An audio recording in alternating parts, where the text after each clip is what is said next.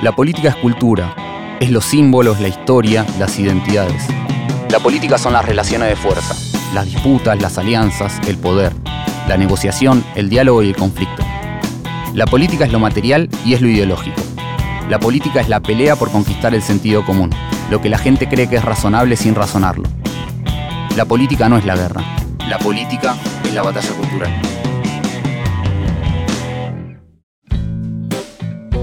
Bienvenidas y bienvenidos a Batalla Cultural, el podcast de Anfibia sobre política. Soy Iván Juliáquer y en este episodio recibimos a Pablo Bokoski, profesor e investigador de la Universidad de Northwestern de Estados Unidos. Bokoski es un referente mundial por sus trabajos sobre los cambios que produce el mundo digital en la sociedad, en la cultura y en los medios de comunicación. Con él vamos a charlar sobre las consecuencias de vivir en un ambiente saturado de información, sobre el océano que separa a las generaciones en el uso de las tecnologías y sobre el futuro del periodismo y de los medios informativos.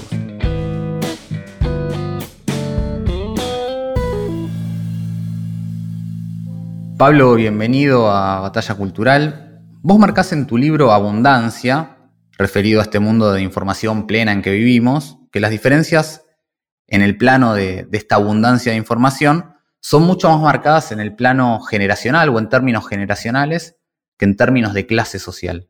¿Por qué decís esto? ¿A qué te referís? Muchas gracias por la pregunta, Iván. Antes que nada, muchísimas gracias por la invitación. Es un placer estar acá con vos y gracias a los oyentes por compartir esta conversación con nosotros. Si uno mira, digamos, los grandes factores estructurales como lo que tiene que ver con la clase social el estatus socioeconómico, el nivel educativo, el género y la edad, claramente lo que tiene que ver con el acceso a y el uso de pantallas personales como los dispositivos móviles, como la computadora, incluso la televisión, las redes sociales, las distintas plataformas y el entretenimiento está mucho más organizado en derredor a los grupos etarios que a la clase social. Entonces hay mucha más diferencia entre los más jóvenes y los no tan jóvenes que entre los más pobres y los más ricos. Ahora, lo que esto significa a nivel así macro, si se quiere, es que si nosotros pensamos en las tecnologías de la información, en el contenido de la información, si pensamos en los dispositivos, en las redes, en lo que hace la tecnología, y en el contenido, en lo que hace el entretenimiento y las noticias, si mayormente es la edad lo que organiza el acceso a y el uso de estas tecnologías, lo que vemos es una sociedad en mayor movimiento que una sociedad organizada en función del estatus socioeconómico de las clases sociales. ¿Por qué no cambia de eh, clase social o sube o baja en la pirámide de estatus socioeconómico bastante poco en la vida, bastante pocas veces, si es que lo hace? Y desgraciadamente en las sociedades contemporáneas eh, es el, digamos, el cambio es descendiente, no ascendiente para la mayoría de la población la población se empobrece, no se enriquece a lo largo de su vida, pero los cambios son pocos. En cambio, el cambio por edad es algo que pasa todo el tiempo y el cambio generacional es como inexorable para aquellas personas que siguen viviendo, sobre todo que tienen una vida larga. Entonces, si uno va cambiando cómo organiza eh, su uso y su acceso a la información en función de algo que cambia todo el tiempo, esto significa que esos son patrones estructurales que marcan una sociedad en movimiento mucho más volátil, ¿sí? Y esto genera toda una serie de efectos derivados en lo que hace a tanto el consumo de información como todo lo que se vincula con el consumo de la información desde la vida empresarial hasta la vida política. Y entonces pensando en estos grandes cambios y en este factor ligado a las generaciones y, y la importancia y la presencia que tienen, ¿Qué características tienen el uso o el uso o el, tipo de, vínculo con, este mundo de abundancia informativa en los jóvenes y qué nos dice en cierto sentido de nuestro futuro cercano? Mira, los jóvenes eh, tienen primero formas de y prácticas de acceso a la información bastante distintas que sus padres y sobre todo que sus abuelos. No solo porque están mucho más conectados, sino porque están muchísimo más dispuestos a compartir su intimidad, ¿sí? no solo sus vivencias cotidianas, que eso pasa en los distintos grupos etarios, pero sobre todo su intimidad, cosa bastante, digamos, eh, privadas, ¿sí? sobre todo para aquellos que tenemos cierta edad, que nos resulta como chocante a veces ver que eso se comparte públicamente, y tienen la expectativa de que esa intimidad, esa privacidad de aquellas personas con las que se vinculan sea compartida. Yo creo que uno de los grandes cambios, quizás unos cambios claves culturales del contexto presente. El contexto presente no es el único contexto, el mundo en el que vivimos no es el único momento en la historia en el cual una sociedad ha atravesado o esté atravesando por un incremento notable en la cantidad y tipo de información de la que se dispone. ¿A qué momento sería comparable? Los momentos claves, digamos, eh, se, vio esto en la antigüedad, este, pero momentos claves son la Edad Moderna temprana, siglo XIII más o menos, el Renacimiento y el Iluminismo. O sea que estamos ante un gran cambio en ese sentido. Yo creo que estamos ante un cambio enorme, enorme, enorme que está afectando y va a afectar, yo creo, todas o casi todas las dimensiones de la vida en sociedad. Eh, desde los medios de comunicación hasta la política, hasta cómo somos. ¿Qué, esperamos de las otras personas? Y, dado que las relaciones sociales son parte de lo que nos constituyen como personas, ¿cómo devenimos nosotros en personas? ¿A qué me refiero con esto? Se suele atribuir todo esto al cambio tecnológico. La primera lectura es, uh, Facebook está destruyendo la democracia, ¿no? todas esas cosas. Hubo otros cambios tecnológicos, la imprenta, ¿sí? Cambios tecnológicos en la edad moderna temprana, mismo, que facilitaron en distintos periodos históricos, sobre todo en estos tres periodos que yo marqué, digamos, lo que hubo fue dos cosas. En primer lugar, un cambio, digamos, una transformación cultural previa, esto es algo que yo no he estudiado, sino que han estudiado historiadores, digamos, cuyos trabajos yo recupero en el libro.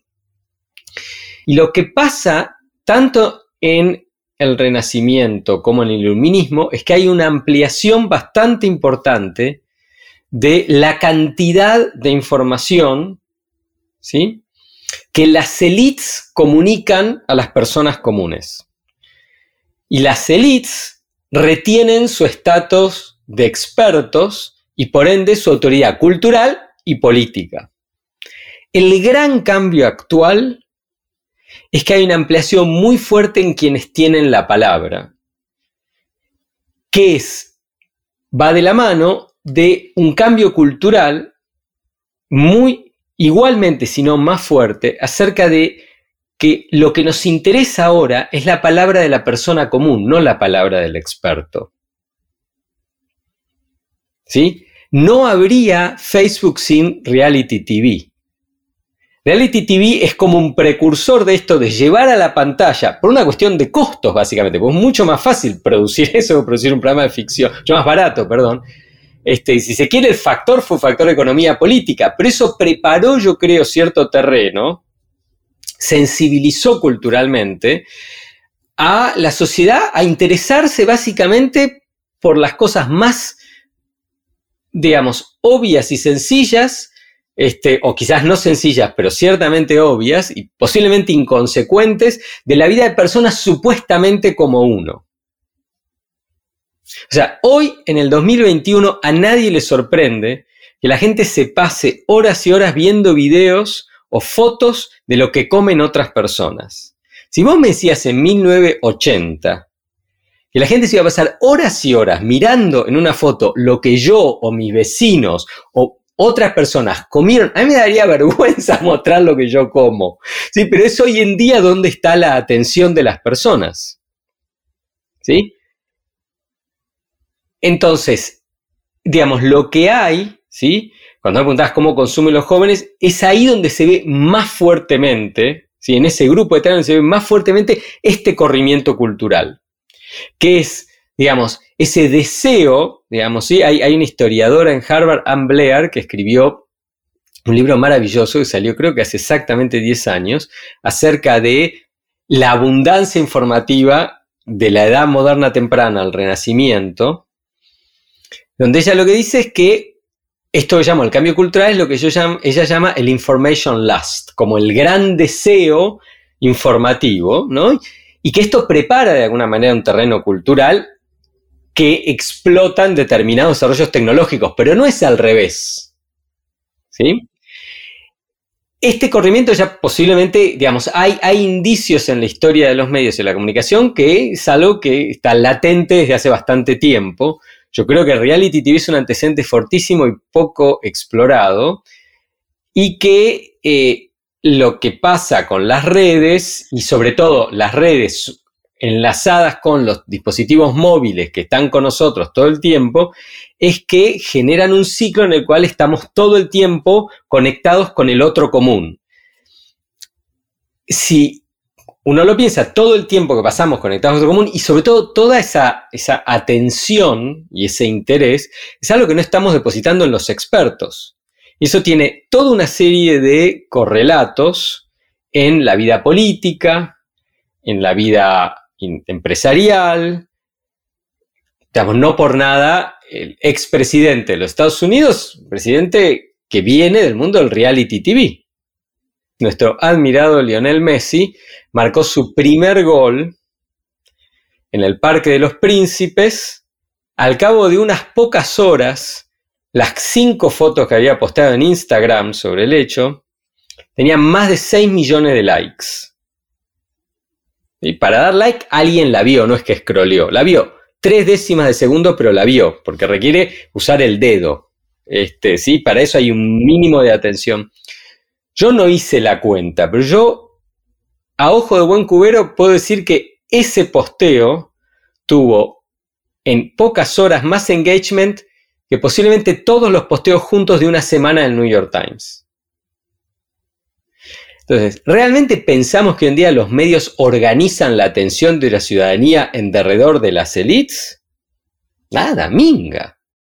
Entonces yo creo que hay corrimientos muy fuertes que se ven muy claramente en el caso de las personas más jóvenes.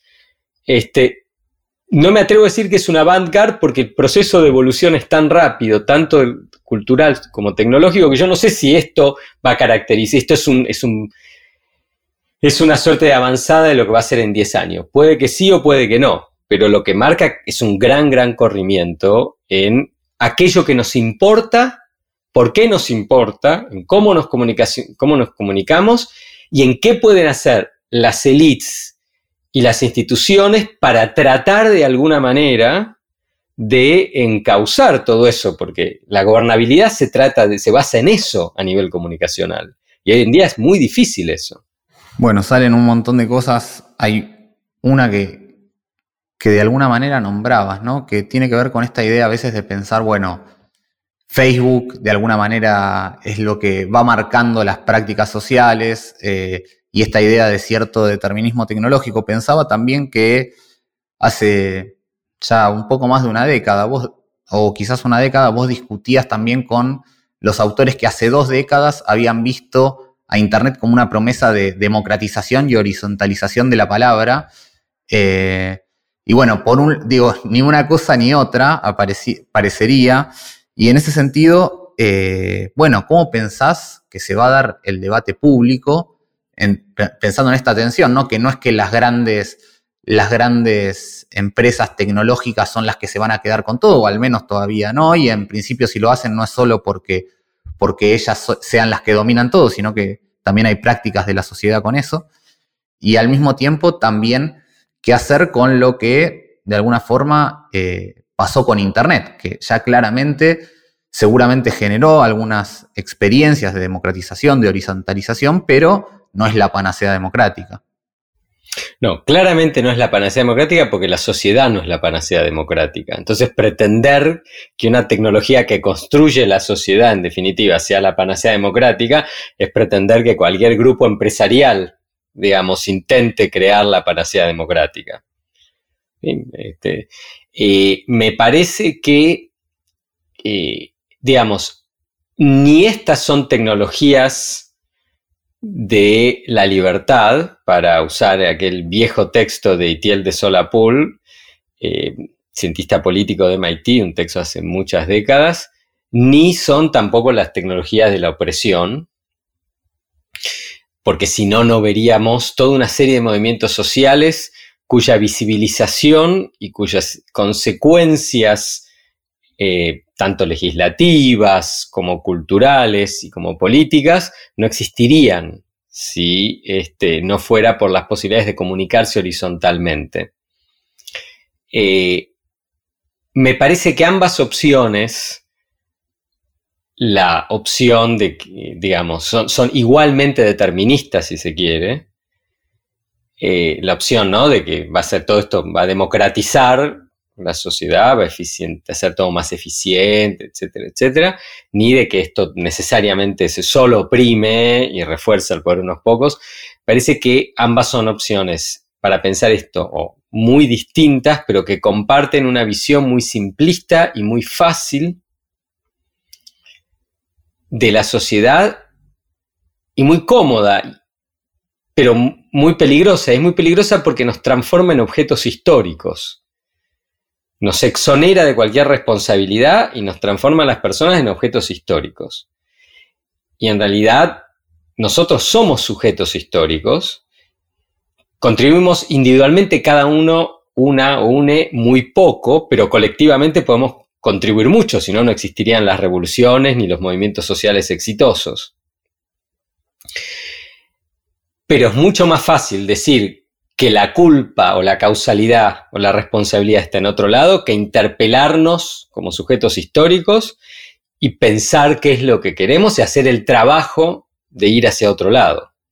Y me parece que por eso esos discursos son mucho más seductores, Este, y por eso una película como el Social Dilemma, que supongo que en español se tradujo como el Dilema Social de Netflix, ha tenido tanto, digamos, tanto éxito, porque hace las cosas muy fáciles. El problema está en otro lado, yo no tengo nada que ver. Eh, eso no significa que estas tecnologías y las empresas que lucran de ellas no tengan responsabilidad. Sí la tienen. Y con el tiempo algunas de ellas han adquirido un poder de mercado que hace muy difícil ciertas prácticas regulatorias por parte de los estados, y lo digo en plural porque son tecnologías que traspasan fronteras, eh, de eh, prácticas regulatorias que para ser realmente eficaces deberían ser interestatales. Y que si una pandemia, que es la peor en 100 años, no ha logrado que los estados actúen coordinadamente, mucho menos lo va a lograr, este, para hablar mal y pronto de cómo funciona la política, mucho menos lo va a lograr, ¿sí? Este, temas de discriminación, opresión, etcétera, etcétera, a nivel social, ¿no? si hemos visto algo, desgraciadamente, en la gestión de la pandemia es que ha habido una exacerbación de la inequidad, producto en parte de la inequidad preexistente, pero en parte de los, la, ausencia de un real interés por parte de las naciones de realmente colaborar, sobre todo de aquellas naciones con mayores recursos, para ayudar y colaborar con naciones de menos recursos. Pablo, te llevo a, a seguir hablando de, medios de comunicación, de medios informativos. Eh, en tu trayectoria vos publicaste hace 15 años, un poco más, el libro Digitalizar las Noticias, que era justamente sobre qué iban a hacer los medios tradicionales ante el avance del mundo digital y cómo hacían para, para triunfar o para intentar triunfar en ese mundo que se abría hacia adelante. Eh, unos años después publicaste el libro News at Work o Noticias en el Trabajo, que era justamente sobre los grandes cambios que, estaba produciendo, que estaban produciendo la, digitalización dentro de las redacciones, por ejemplo, con periodistas que cada vez eran más periodistas sentados, periodistas que tenían que publicar un montón de notas en muy poco tiempo, eh, y entonces, bueno, ya la, la, calidad, parte del trabajo artesanal del periodismo, de tener tiempo, de consultar fuentes, era cada vez más difícil.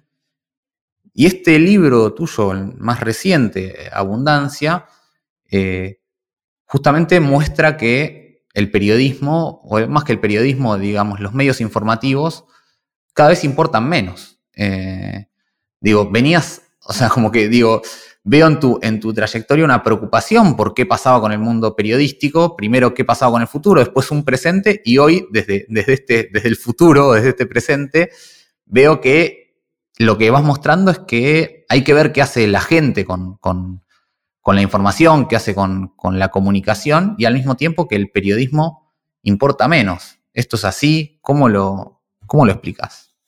No es que el periodismo importe menos en lo que la gente te dice. Puede que te diga que importa menos o no, pero en sus prácticas en la vida cotidiana, la gente ha devaluado los productos del periodismo. ¿A qué me refiero con esto? Que Clifford Geertz, en la, interpretación de las culturas, en, en el primer capítulo, dice que si uno quiere realmente entender una cultura, tiene que fijarse no en lo que la gente dice que hace, sino en lo que la gente hace. Y que ah, de, ahí emana un poco la construcción cultural. Y si uno se fija en lo que la gente hace hoy en día en cuanto a su consumo de información y sus prácticas informativas,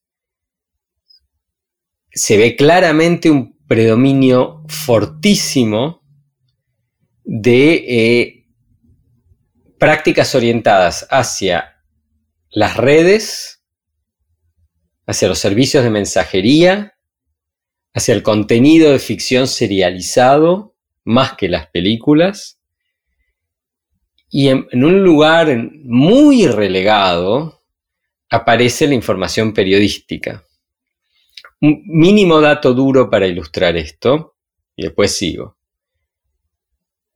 El promedio de una sesión en un sitio web de los primeros 50 sitios digitales de noticias en Estados Unidos, cuando digo sesiones, alguien entra a la página del sitio X y se queda X cantidad de tiempo y después se va. A eso llamo la sesión. Esa sesión dura en promedio alrededor de 144 segundos. O sea, menos de dos minutos y medio. Eso incluye todas las notas que ve, si es que cliquea en alguna. Y eso se ha mantenido bastante estable en los últimos años. Si uno contrasta eso con el tiempo que le dedicamos a ver la nueva temporada de nuestro show favorito en nuestra plataforma de streaming favorita, que es en el caso de una serie de suspenso o policíaca, son 150 minutos al día. O sea, una temporada de 22 episodios dura 4 días, en promedio, en el televidente o la televidente de Netflix. Entonces, si uno pone una balanza, 144 segundos, con 150 minutos, un sitio, un show, eso marca de alguna manera qué es lo que realmente le importa a la gente. Uno podría decir, bueno, siempre se miró más ficción. Sí, pero la diferencia, la disparidad es enorme. Hoy en día, como no lo era antes. ¿sí? Cuando no había streaming, cuando no había on demand. Eh, además de eso, cuando la gente consume información periodística, en muchos de los casos lo consume de manera derivada y no primaria. ¿A qué me refiero con esto? muchas de las personas que tienen la tele en programas de televisión la tienen de ruido de fondo mientras hacen otra cosa. Y cuando pasa algo, escuchan con un cuarto de un oído que pasa algo interesante, prestan de atención, suben el volumen. En las redes estás mirando Twitter, estás mirando Facebook, te aparece algo, lo cliqueas y después seguís haciendo otra cosa. Vos no estás en Facebook mirando noticias, menos que menos en Instagram. Pero la gente sí se sienta a ver el entretenimiento todavía, ¿sí? Este, cuando hace binge watching, cuando mira así compulsivamente, lo está mirando primariamente cuando es una serie que le interesa y qué sé yo. Y además, en general, el consumo de información periodística está asociado con emociones muy jodidas, que son básicamente la bronca, la angustia y la frustración. Sobre todo son esas, son esas emociones son esas emociones, sí, las que predominan. Y una sensación de que los medios distorsionan la realidad de manera sistémica. Esto es, que no es que la distorsión y el sesgo son una excepción a la norma, sino que son la norma. Entonces, si yo miro poco, presto poca en cuanto al tiempo, si cuando estoy prestando atención, en realidad es secundario otra cosa que es más importante para mí. Si cuando me enfoco me siento como el traste, ¿sí? Me da bronca, puteo, que esto y que el otro. Y si encima pienso que lo que me están vendiendo es carne podrida, combinamos todo eso, es difícil pensar que, se le, que, importa mucho el contenido periodístico, por más allá que si vos le preguntás a alguien, dices, no, a mí me importa. Cuando hay elecciones, cuando hay una crisis, cuando ganamos la Copa América, qué sé yo, puede ser que suba un poco más. Y sube un poco más. Pero son momentos puntuales. Yo recuerdo que en tus trabajos sobre los cambios en las redacciones y en los cambios en el trabajo periodístico, mostrabas hace un poco más de 10 años que uno de los grandes cambios era que, por ejemplo, los periodistas tenían que cerrar entre alrededor de 6 notas por día, que el promedio de una nota, si no me equivoco, eran 18 minutos para escribir una nota. ¿Cómo está el trabajo periodístico hoy y al mismo tiempo con quiénes conviven los periodistas hoy que antes no, no convivían? Digo, dentro de las redacciones y dentro de las organizaciones mediáticas, también han entrado a jugar y a definir parte de, lo que se publica actores que no necesariamente son periodistas. ¿O, cómo lo pensás eso? Mira, eh, hay más actores que antes, pero sobre todo hay actores que siempre estuvieron, pero fueron considerados de otra manera. Y, y en eso, para mí, unas transformaciones claves tiene que ver con el rol de la audiencia. Durante décadas, sino siglos en el caso de los medios impresos, sobre todo, digamos, en finales del siglo XIX y casi todo el siglo XX, las audiencias, los públicos del periodismo eran, un eran públicos que se daban por sentado, que se suponía que lo que se escribía, lo que se contaba, lo que se filmaba cuando vino a la televisión, o se contaba por la radio, iba a tener un público, iba a ser escuchado por alguien leído, visto. Y además había una serie, una, una serie de prácticas de alguna manera que marcaban una especie de interdicción, de prohibición de saber realmente qué es lo que querían las audiencias. Esto es, los departamentos de mercadeo de los grandes diarios, tele, radio, hacían investigaciones de mercado y focus groups incluso, pero eso no se compartía en la sala de redacción. Había una suerte de orgullo de no saber, ¿sí? Porque no tenía que contar lo que tenía que contar y hacer periodismo basado en, digamos, lo que se suponía que eran los cánones profesionales y las normas profesionales, ¿sí? Y decirle a la gente lo que tenía que saber más allá de lo que quería saber. Entonces, la audiencia del, periodismo moderno, hasta finales del siglo XX, fue una audiencia que se daba por sentado y que era mayormente desconocida. Lo que nos trajo la web, en sus distintas variantes, de los, los, últimos 25, 27 años de que se comercializó, en el 94, es que nos transformó a la audiencia de algo desconocido algo conocido, porque lo que pasa con cualquier sitio de internet es que cada vez que alguien consume una nota, cliquea en una nota, el server lo registra y le da automáticamente información a la organización acerca de, uy, alguien miró esta nota. Cuando las salas de redacción empiezan a acumular eso, sucede un cambio cultural, porque no es tecnológico, es cultural en las salas de redacción, que fue hacer que esa información estuviera disponible en la sala de redacción. Así como en los diarios impresos estaba, digamos, la, información que tenía el departamento de marketing acerca de las preferencias de los lectores, los televidentes, los oyentes, mucho no entraba en el departamento editorial, ¿sí? Acá de repente se empieza a compartir esa información y se empiezan a compartir listas, hace ya 18, 20 años, depende en qué sala de reacción estemos, acerca de cuáles son las notas más vistas, más leídas, más escuchadas. Ese es un cambio cultural. no es un cambio tecnológico. Entonces, el público aparece en las salas de redacción, no directamente, pero aparece a través de todas estas tecnologías que lo visibilizan y aparece con mucho más poder porque vemos a los medios dándole al público lo que supuestamente el público quiere. ¿Sí? Entonces hay toda una serie de corrimientos en cómo se titulan las notas, cómo se cuentan las notas, cómo se posicionan, etcétera, y la proporción de qué notas se cubren más y menos, con qué recursos y demás, que no es que el público en sí sepa que tiene poder y tiene una injerencia directa en la agenda informativa, pero indirectamente adquiere muchísima más injerencia. ¿Sí? Entonces yo creo que ese es uno de los cambios muy fuertes que suceden y que suceden quizás a pesar de la mayoría de los periodistas. ¿Y ahí por dónde ves el futuro de los medios informativos? ¿Dónde pensás que, que puede ir? Pocos medios más grandes, muy concentrados.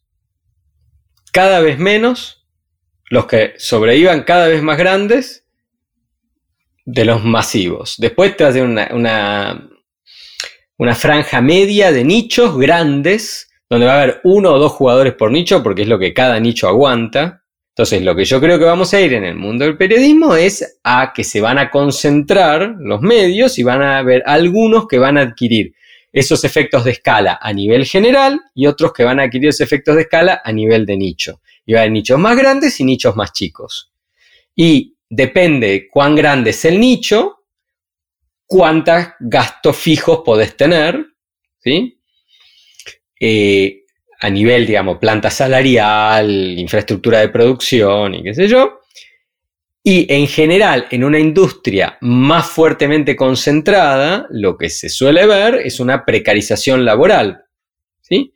Este, hay tercerización del trabajo y, este, digamos, aquellos que no están contratados a nivel full time digamos, están en esa situación de mayor precarización, incluso quienes están contratados a nivel full time, depende el nicho en el estrato, digamos, en que competís, cuánto pagás. ¿No? Este, o sea, no, es que a mí me gusta que vaya hacia ahí, yo digo donde yo creo que va a ir. Pablo, para cerrar, siempre le pedimos a las entrevistadas y a los entrevistados que nos traigan una frase que les sirva para pensar la política. ¿Cuál es tu frase? Todo pasa. ¿Y por qué? Y porque todo pasa. En Argentina la frase era una de las frases de cabecera de posiblemente una de las personas eh, con mayor poder político en la vida del país durante más de tres décadas.